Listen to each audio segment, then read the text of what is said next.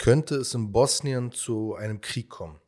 Das ist eine sehr häufig gestellte Frage in den letzten Wochen und äh, auch Monaten, wenn man sich die angespannte Lage auf dem Balkan anschaut. Ähm, ich befürchte, dass wir zum ersten Mal seit langem diese Frage ernsthaft diskutieren müssen.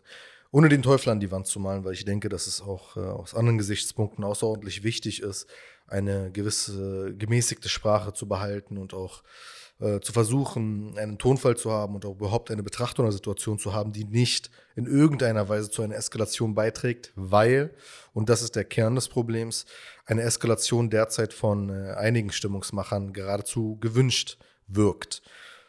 Wir sehen gerade, dass ähm, Dodik als Vertreter der Serben äh, in der sogenannten Republika Srpska einen Kurs eingeschlagen hat, der ausschließlich auf Konfrontation aus ist. Also da ist kein, da ist kein Potenzial mehr anscheinend für irgendwelche Fantasien von, es klappt schon. Ne? Man sieht, das ist auf jeden Fall der Prüfstand für das sogenannte Dayton-Abkommen, das äh, 1995 äh, den Krieg, beziehungsweise nach dem äh, 1995 beendeten Krieg, versucht hat, Bosnien irgendwie intakt zu halten als ein äh, Ort, der friedlich koexistieren kann. Das Staatsgebilde, das dort vorgeschrieben wurde, regelrecht, war von Anfang an fehlerhaft. Und das weiß man auch, wenn man sich mit diesem Konflikt äh, etwas intensiver beschäftigt. Insbesondere die Tatsache, dass überhaupt eine Republik, äh, Republika Srpska gegründet wurde, etabliert wurde, ähm, auf Basis der Grenzen eines Völkermords. Ne? Also die Grenzen, die die Republika Srpska hat, sind die gleichen, die die Armee sozusagen durch die Verfolgung und den Genozid gegenüber Bosniaken und teilweise auch Kroaten ähm, sich erkämpft hat und da eben auch Menschen vertrieben hat, ethnische Säuberung äh, vorgenommen hat. Insofern ist das schon an sich ja von Anfang an fragwürdig gewesen. Und dann überhaupt das System, in dem man drei verschiedene Präsidenten hat, ähm, überhaupt drei verschiedene Systeme in einem System versucht zu vereinen, wobei zwei Systeme als eher kompatibel miteinander gelten, nämlich das äh, bosniakische und das kroatische äh, Pendant dazu, während das äh, serbische immer das Potenzial hatte, eben ausbrechen zu können aus diesem diesem Versuch des Friedens. Und genau das passiert unter Dodik.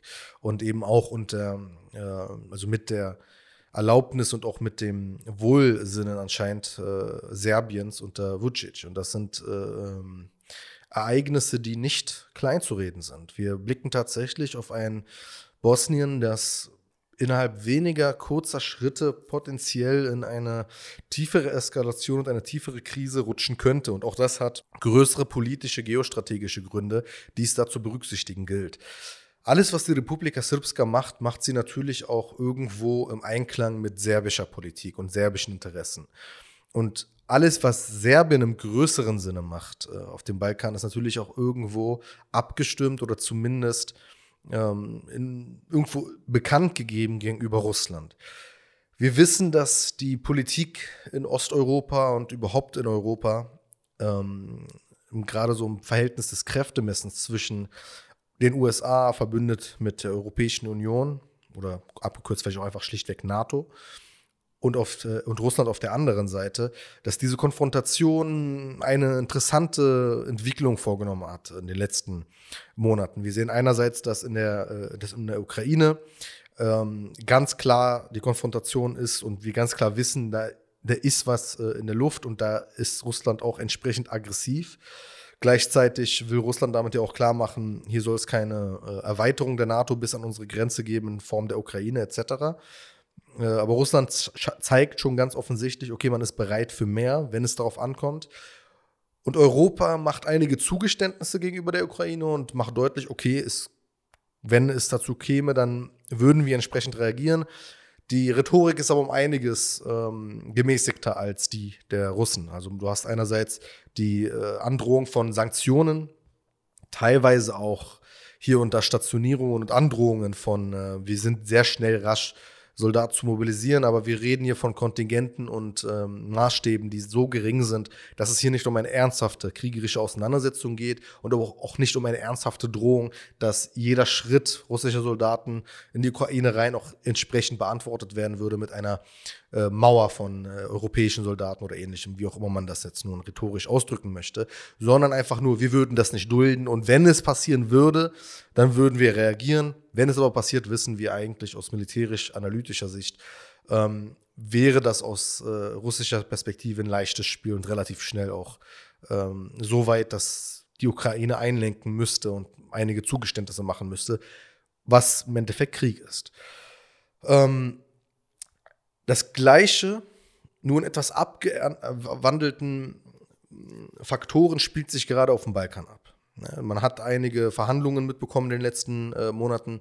Gerade 2021 war sehr voll mit diesen Spekulationen und auch einigen Informationen, die ähm, zutage kamen, nämlich, dass es so einige verdeckte Deals geben könnte zwischen äh, Serbien, Bosnien, äh, Albanien, Kosovo etc., also ziemlich vielen äh, äh, Ländern in diesem Kreis. Es gab da ein bekanntes Non-Paper. Non-Paper sind, ähm, soll man sagen, das sind inoffizielle diplomatische Schreiben. Die sind nicht offiziell, aber sie gehen rum und äh, da geht das dann meistens so um Gedankenspiele und vielleicht auch schon Pläne im Voraus.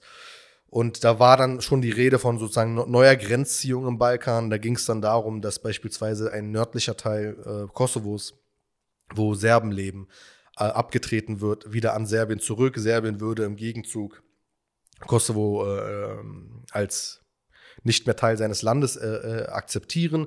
Da war dann auch die Rede von ähm, äh, einem, einer Fusion äh, von Kosovo und Albanien.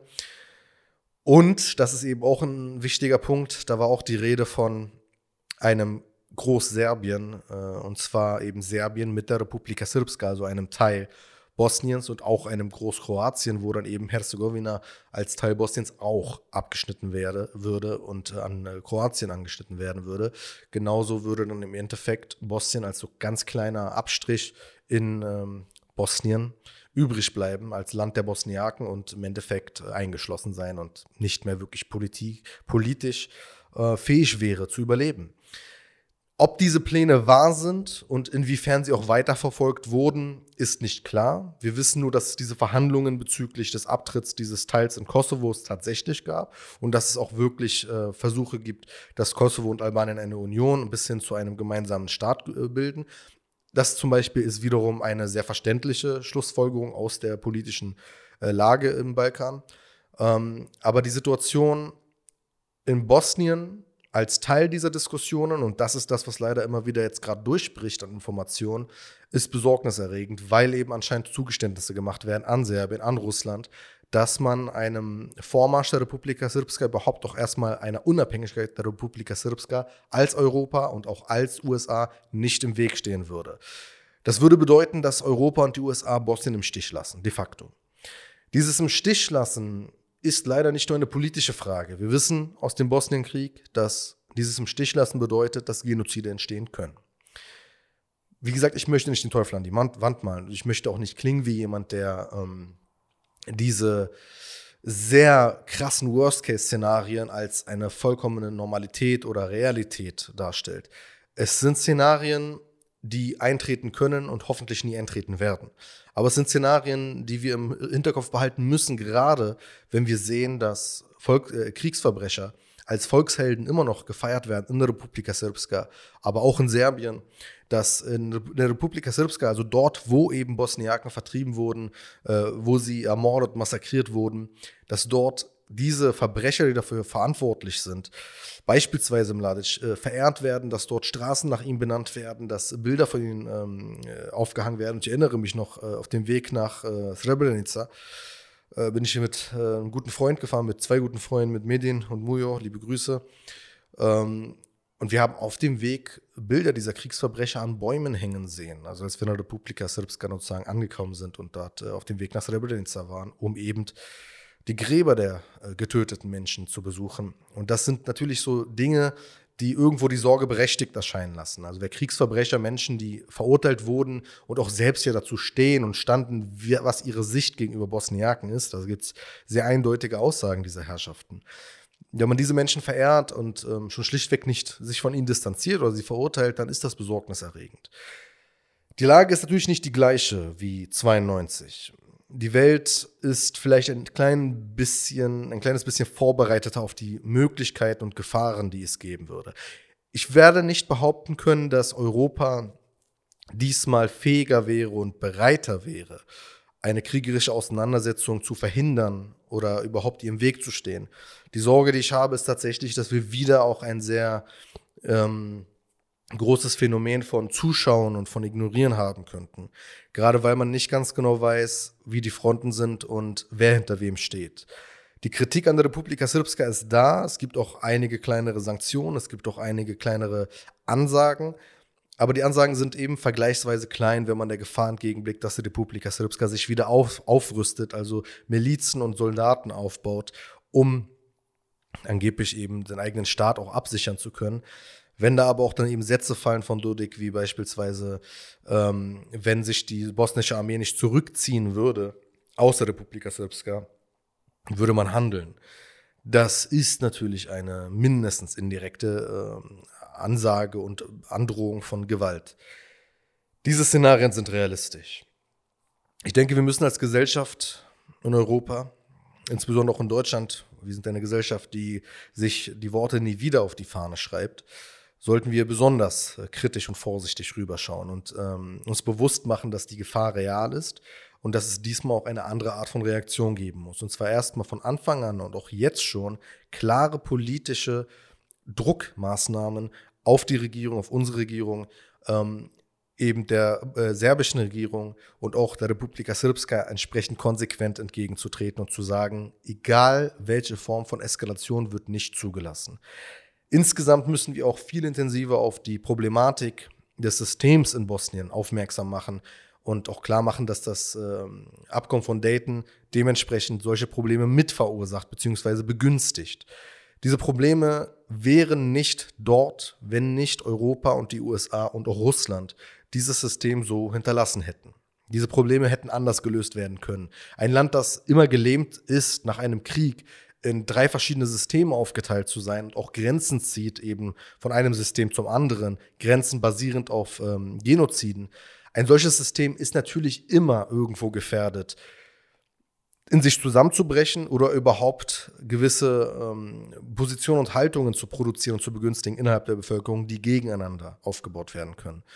Das ist nicht gut. Das macht natürlich keinen Sinn. Kein Land kann so funktionieren. Also kann keine Einheit erzeugt werden, so kann kein gesunder, ähm, gesunder Zusammenhalt, keine gesunde Glaube von ein Volk zu sein erzeugt werden. Man spricht in Bosnien bis heute von Kroaten, Bosnien, äh, Bosniern und äh, Serben und einigen anderen Minderheiten. Was nicht heißt, man sollte diese Vielfalt wegdenken. Im Gegenteil, Vielfalt ist ja etwas Schützenswertes, etwas äh, Gutes. Nur wird diese Vielfalt eben nicht als ein, als ein Vorteil für das Gemeinsame betrachtet in diesem politischen System, wie es aufgebaut ist, sondern eben als ein exklusiver Faktor, also als Trennmaßnahme zwischen diesen verschiedenen äh, Bevölkerungsgruppen.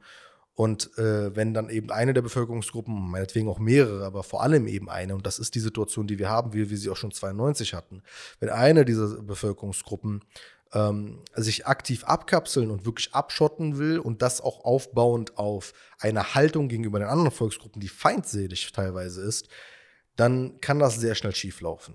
Dieses Schieflaufen beobachten wir derzeit in Bosnien, da gibt es keine Frage. Also, ob ein Krieg wahrscheinlich ist, ein Krieg ist nicht unwahrscheinlich. Er würde etwas anders verlaufen. Das äh, kann man mit Sicherheit sagen. Bosnien ist nun ein souveräner Staat der sich äh, hoffentlich auch auf äh, Unterstützung einiger anderer Staaten verlassen könnte, was äh, im Bosnienkrieg nicht der Fall war. Dort hat es ein Waffenembargo gegeben und überhaupt Erschwernisse, überhaupt die Bosniaken zu versorgen mit den notwendigen Dingen, die sie brauchen, angefangen bei Medizin und Nahrungsmitteln bis hin eben, und das ist das Wichtigste, Waffen in einer solchen Auseinandersetzung. Ich glaube, dass das in dieser Situation etwas anders wäre.